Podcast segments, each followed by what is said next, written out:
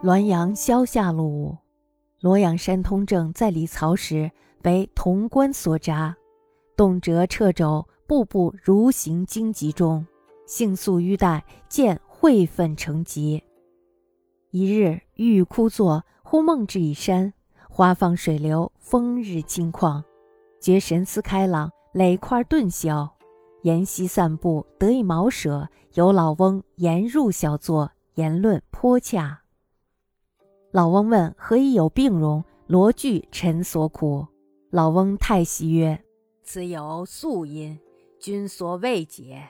君七百年前为宋皇权，即某南唐徐熙也。徐之画品本居皇上，皇恐夺供奉之宠，巧辞排异，使沉沦困顿，嫌恨而终。其后辗转轮回，未能相遇。”今是业缘凑合，乃得一块其宿仇。彼之加于君者，即君之曾加于彼者也。君又何憾焉？大抵无往不返者，天之道；有失必报者，人之情。既以重因，终当结果。其契机之感，如此之引真。不进则已，进则息而不解。其怨毒之结，如石之寒火；不触则已，触则积而立生。其终不消逝，如疾病之隐伏，必有骤发之日；其终相愈合，如日月之旋轮，必有交汇之禅。然则种种害人之术，是以自害而已矣。吾过去生中与君有旧。因君未悟，故为数忧患之忧。君与彼以结果矣。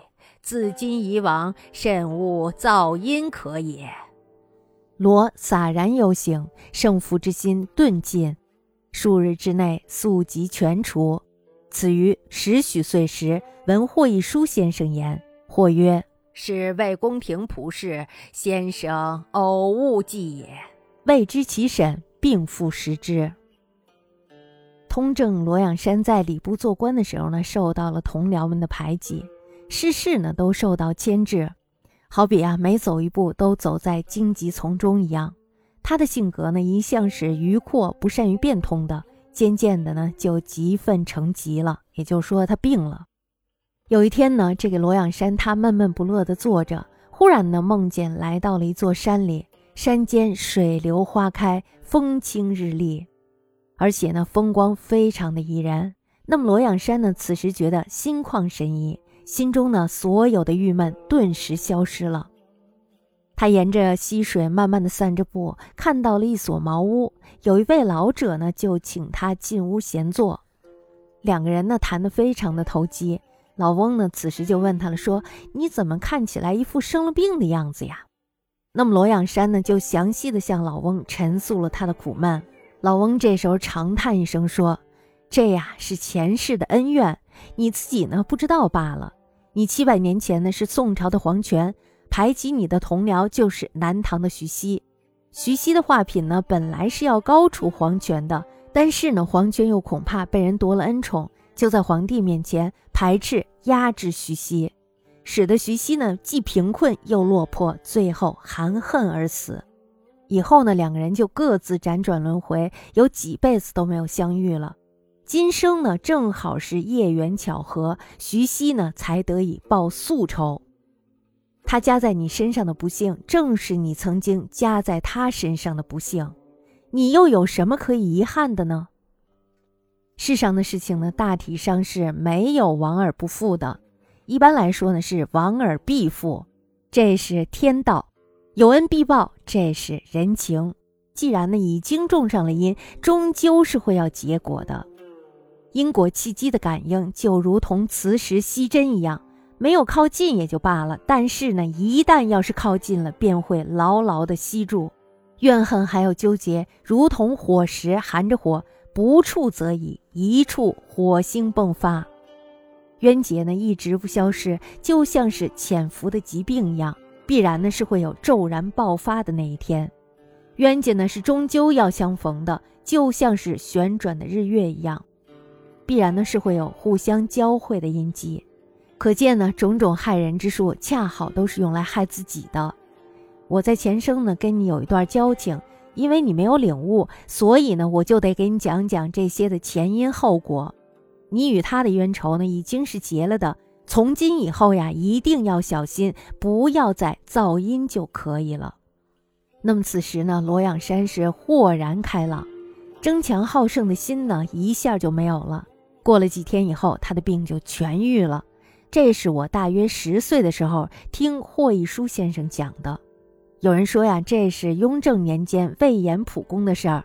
霍一书先生呢，偶尔记错了，不知究竟是谁的事儿，一并复记下来。那么这个故事呢，是我们生活中经常会遇到的，是吧？有的时候真的是会气个半死。那么在庄子的文章里呢，有这么一篇，它是一个空船的故事，不知道大家听说过没有？就是说呢，有这么一个人，他在忽然间呢看到一条大船缓缓地向他靠近了过来。这条大船呢要比他的船大很多，于是呢挡住了他的视线。他正在看嘛，所以的话挡住他以后，他心情就非常的不好。而且呢这条船还挺豪华。这时候呢他就心里头特别的生气，于是他就开始谩骂，开始呢气得直跺脚。可是当船离他越来越近的时候，这时候他就发现，哎。船上原来没人，那么当他看到这条船上没有人的时候，他豁然开朗了。也就说呢，其实有的时候并不是说别人给我们造成了很多的伤害，其实呢，主要伤害我们自己的还是我们自己，对吧？我觉得王阳明他有一种心态，那么他在参加这个科举考试的时候呢，说了这样一句话，他说：“是以不得地为耻，我以不得地心动为耻。”大家明白这个意思吧？其实主要还是一个心动。不管你怎么样，不管你面对什么，如果你一旦心动的话，那么必然你会受到伤害，对吧？所以呢，我们大家都知道，王阳明呢，他都是以这个世间的毁誉荣辱为对自己的一种磨砺。只有把心修炼到圆满无瑕，那么这时候呢，才能够圆融无碍，才能够以心遇事。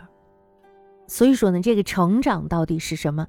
其实就是你的心可以驾驭这个世界，也就是说呢，我在这个世界中，我的心可以做到坦然面对一切。